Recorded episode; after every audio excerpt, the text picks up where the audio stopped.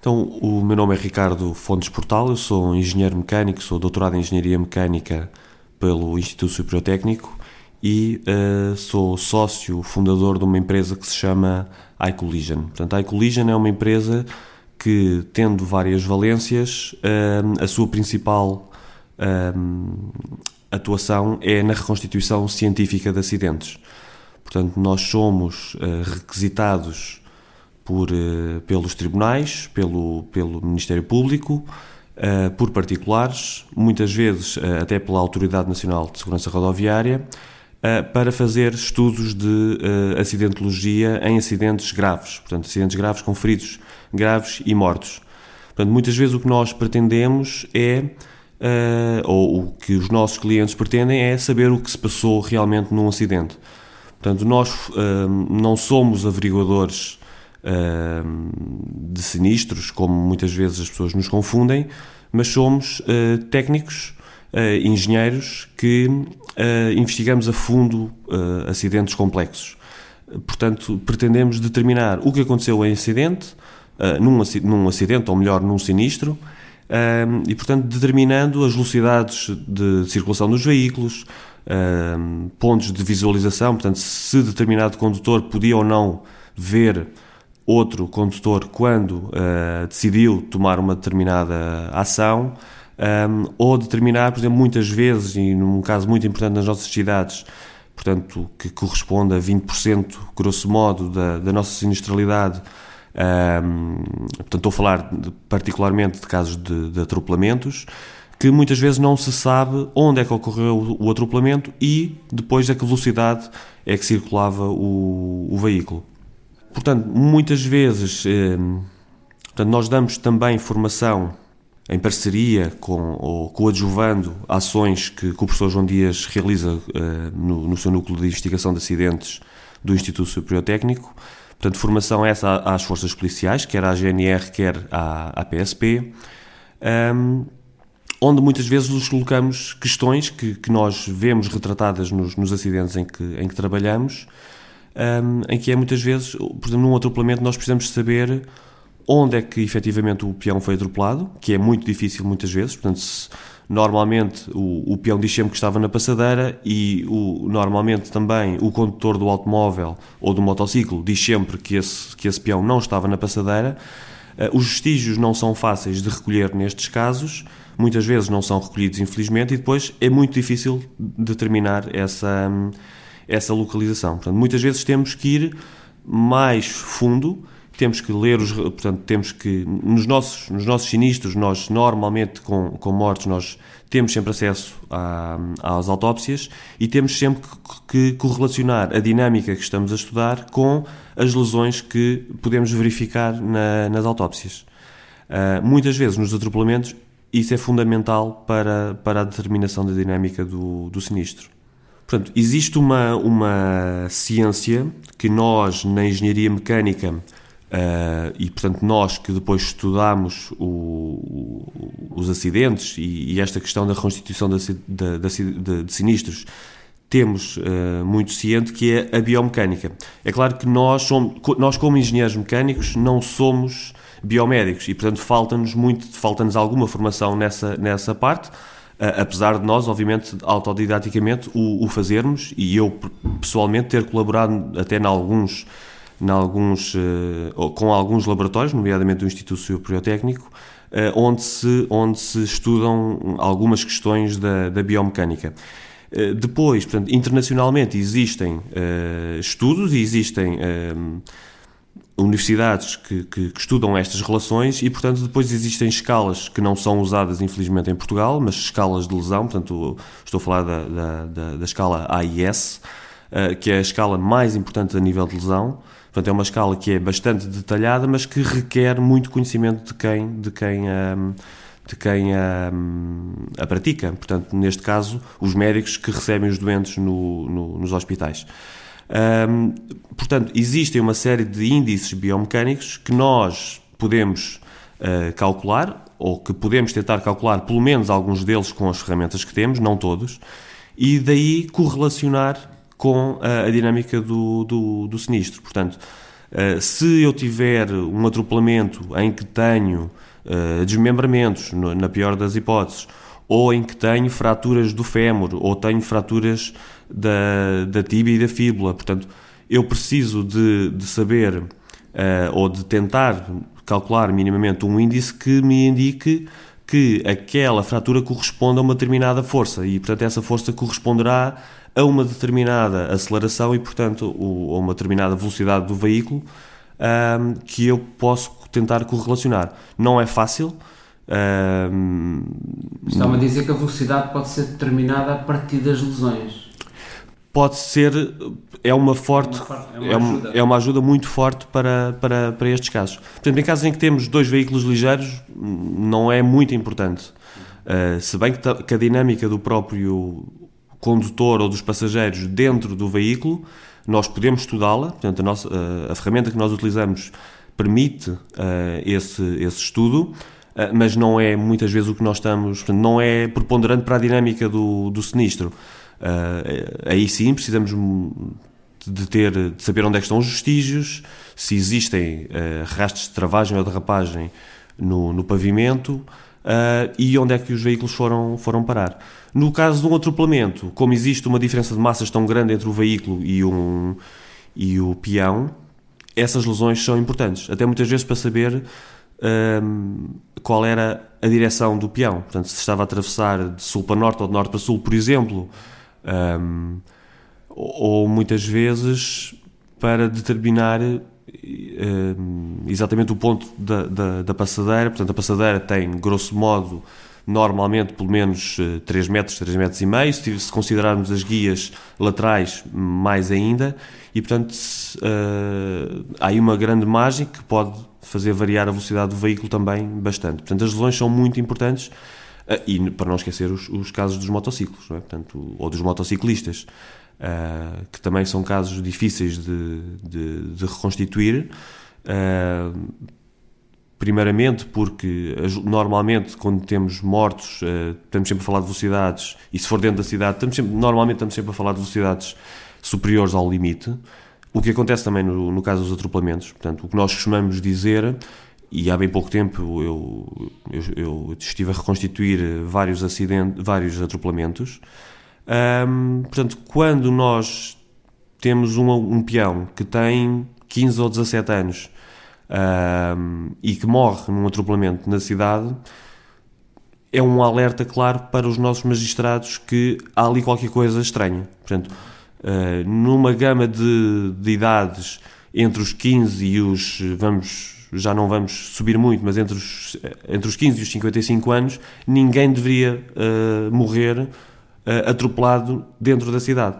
Portanto, isso é um, uma indicação clara, isso é uma indicação clara de que existe velocidade e essa velocidade, portanto, existe excesso de velocidade e esse excesso de velocidade foi preponderante para um, a fatalidade daquele, daquele atropelamento. É claro que eu não estou a dizer que uh, não, não, não poderão existir atropelamentos que são, ou que a culpa primária seja do, uh, do peão porque pode atravessar com o semáforo vermelho, uh, pode atravessar fora dos locais apropriados, mas depois as consequências desse atropelamento são, são resultantes de uma velocidade excessiva. A velocidade excessiva, estamos a falar de acima de 50. Acima de 50 km hora. Vou perguntar qual é a diferença entre um atropelamento a 50 e a 30, porque agora começa-se a falar da implementação de zonas 30 e diz-se que isso é mais protetor para os utentes vulneráveis. É verdade? É assim? É, é verdade. Portanto, se nós olharmos para a, a curva de probabilidade de mortes em atropelamento e para, para uma gama de, de para uma gama de, de idades que vai entre os 15 e os 55, 60 anos, pois existem umas curvas ligeiramente diferentes, mas o andamento desta curva eh, portanto, uma curva, eu estou a falar de uma curva velocidade, um, ehm, probabilidade de morte em atropelamentos. Um, ehm, a curva é, é muito interessante porque a probabilidade é muito baixa até, e falando um pouco de cor, mas eh, até cerca dos 30, 35 km hora, depois sobe muito abruptamente e, portanto, e tem ali na zona dos 50 km hora ainda existe uma probabilidade muito grande de, de sobrevivência. mas depois a partir dos 60 e tal, 80, quer dizer, a 80 km hora, 90 km hora, a probabilidade de morte já é muito elevada. Já estamos a falar de 90% de, de, uma, de uma probabilidade de morte. Uh, e por isso, obviamente, que estas zonas de 30 uh, serão muito benéficas neste, neste particular. O que quer dizer é que nas zonas de partilha, onde a velocidade se pressupõe que é à volta dos 20 km hora, aí é seguro fazer a partilha entre diversos tipos de veículos, de peões, ciclistas, crianças a brincar. Exatamente, quer dizer, é, essas zonas de partilha, eh, portanto, do que eu creio ainda não existem, mas estão, estão, estão previstas, servem exatamente para isso, para, para a cidade ser, uh, ser de todos os utentes e não apenas dos automóveis. É claro que é o que nós, uh, ou eu, muitas vezes costumamos dizer, se circulássemos todos na autoestrada a 200 km h não haveria problema. Há, obviamente, problema quando temos velocidades relativas muito diferentes entre, entre veículos ou entre diferentes utentes. Uh, isto passa, é a mesma, quer dizer, é um bocadinho a mesma polémica que se fala muito do, com os ciclistas, não é? Portanto, uh, eu enquanto ciclista, numa, numa estrada nacional, uh, terei medo de, de, circular ao lado de, um, de veículos a circular a 120, 130, 140 km hora, não é? Uh, portanto, obviamente que se estivermos a falar numa zona de, de coexistência, uma zona de partilha, uh, onde claramente a via protege os utentes, portanto, onde claramente eu, a entrar naquela, naquela zona, eu sei que uh, é uma zona em que eu não tenho prioridade, portanto, não existe essa questão. Portanto, podem aparecer peões, podem aparecer ciclistas, podem aparecer crianças, eh, como podem aparecer nas, nas, nas nossas zonas urbanas hoje em dia. É claro que nós temos também, portanto, uma das, um dos grandes problemas em Portugal um, é que em muitas, em muitas zonas a estrada não é autoexplicativa. Portanto, eu não sei que aquela estrada, portanto, aqui na Avenida da República, uh, o ambiente rodoviário não é o mesmo, não é, não é certamente uma zona de partilha.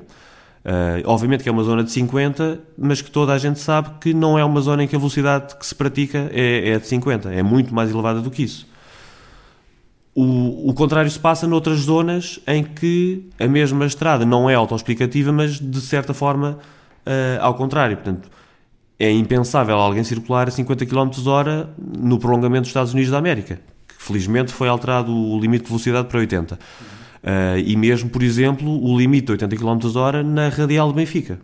Portanto, falando aqui em zonas de, em zonas de, de Lisboa. Portanto, obviamente que quem circula na radial ou quem circula na paralela, uh, portanto, a Estrada da Luz, se não, ou a Estrada de Benfica, se não estou enganado, hum, quer dizer, o, o limite não, obviamente, hoje não é o mesmo, mas a estrada é completamente diferente.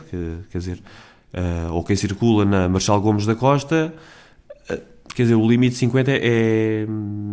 A pessoa não sente essa necessidade, não é? Portanto, como não sente essa necessidade, circula mais depressa, se não for, se não for obviamente reprimida fortemente. Voltando à, à investigação dos, dos acidentes. Sim. Um, é habitual já em Portugal os, os juízes pedirem essas, essas peritagens? Um, e, e, sim, eles depois um, decidem em função dessa, dessa análise ou nem sempre é assim? Nem sempre é assim. Portanto, a, primeira, a primeira questão, já somos muitas vezes requisitados pelos, pelos tribunais. Um, portanto, já portanto, eu, faço, eu faço reconstituição de, científica de acidentes há uh, seguramente mais de 10 anos enquanto investigador no, no Instituto Supertécnico, o professor João Dias, portanto, no, no, núcleo de investigação de acidentes, que eu estou desde, desde que existe.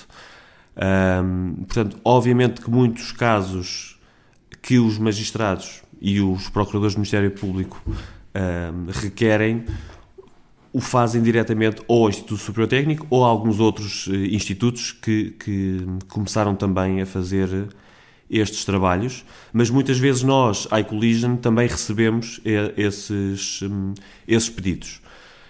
Muitas vezes pelo, pelo, pelos eh, juízes, mais até pelos procuradores do Ministério Público, um, mas não serão os nossos, certamente não serão os nossos principais, principais uh, clientes. até porque depois se fala que, que não têm verba para, para custear estes serviços e, portanto, não o fazem. Portanto, deviam fazer muito mais na nossa, na nossa ótica. Um, respondendo à segunda questão, portanto, um, quando eu tenho esta perspectiva, portanto, quando os tribunais nos pedem diretamente o, os estudos, uh, têm estes estudos muito em conta. Quando, uh, pronto, depois muitos dos nossos clientes são ou familiares de pessoas que morreram em sinistros rodoviários, um, portanto, muitas vezes filhos, muitas vezes pais um, de, de, de, vítimas rodoviárias. Nós entramos no processo uh, como, como parte, portanto, uma testemunha técnica, não existe esta figura, portanto, nós entramos como testemunha, mas certamente não é uma testemunha igual às outras e, e, e, podemos, se, calhar, daqui a pouco falar um pouco desta questão das testemunhas, o que é, que é realmente uma testemunha num, num, num sinistro rodoviário. Uh, mas aí podemos ter ou não a aceitação do juiz. Uh, portanto, mas o que eu costumo também dizer é que, portanto, nós nos nossos relatórios nós não decidimos nada, nem atribuímos culpas a ninguém, nós apenas determinamos a dinâmica de um sinistro. E dizemos veículo X circulava entre 50 km hora e 60 km hora e o veículo Y circulava entre 80 km hora e, por exemplo, 90 km hora. Um, e, por exemplo, muitas vezes de, determinamos que veículo é que invadiu a via de trânsito contrária, por exemplo, que são, que são casos dificílimos de reconstituir. Um, e, portanto, achamos que, que, damos um apoio muito forte à, à, à justiça neste caso. Muitas vezes a minha percepção é que ou já existe uma convicção formada uh, noutro sentido, e portanto, muitas vezes o, o, os nossos relatórios não são tão tidos em conta, um, exatamente para, para, para continuar com esta convicção que os magistrados criaram. Mas sem haver um contraditório. Portanto, obviamente que se existir um outro estudo uh, que for contrário, portanto, esses estudos podem ser analisados por uma terceira parte e uh, perceber-se se existiu algum, alguma consideração menos, menos correta de algum desses estudos e chegar a um, a um apuramento uh, de, mais próximo da realidade. Portanto, é claro que todos estes estudos, como estudos científicos, partem de premissas, portanto, e por isso é que o nosso, portanto, o nosso trabalho requer tanto o, o, o bom trabalho das nossas autoridades e cada vez eu congratulo-me de cada vez ver melhores trabalhos, da, quer da GNR, quer da PSP, nomeadamente quando estamos a falar de, de relatórios feitos pelos NICAV, portanto, os Núcleos de Investigação de Acidentes de Viação da GNR, ou pelas Brigadas de Investigação de Acidentes da, da PSP, um, onde realmente, portanto, porque nós precisamos realmente que aqueles elementos sejam, sejam muito uh, bem recolhidos. Portanto, se, eu, se as posições dos veículos não forem as corretas, uh, se as medições não forem suficientes, que acontecia muito, portanto, nós quando estamos, quando estamos a reconstituir o acidente, precisamos de ter o croquis muito bem feito para nós podermos conseguir, no, na nossa ferramenta computacional, uh, construir aquele cenário. Portanto, se eu não souber onde é que está o poste, se eu não souber onde é que está o banco, se eu não souber onde é que está o passeio em relação a qualquer coisa, se eu não souber onde é que estão os pontos fixos, ou se os pontos fixos não forem propriamente fixos, que aconteceu muito, uh, torna-se muito complicado fazer a análise. Se eu não tiver fotografias, é essencial eu ter muitas fotografias do, dos acidentes, porque muitas vezes nós entramos no processo 3, 4, 5 anos depois. Muitas vezes também entramos logo a seguir e temos acesso aos veículos, podemos fazer nós esse trabalho.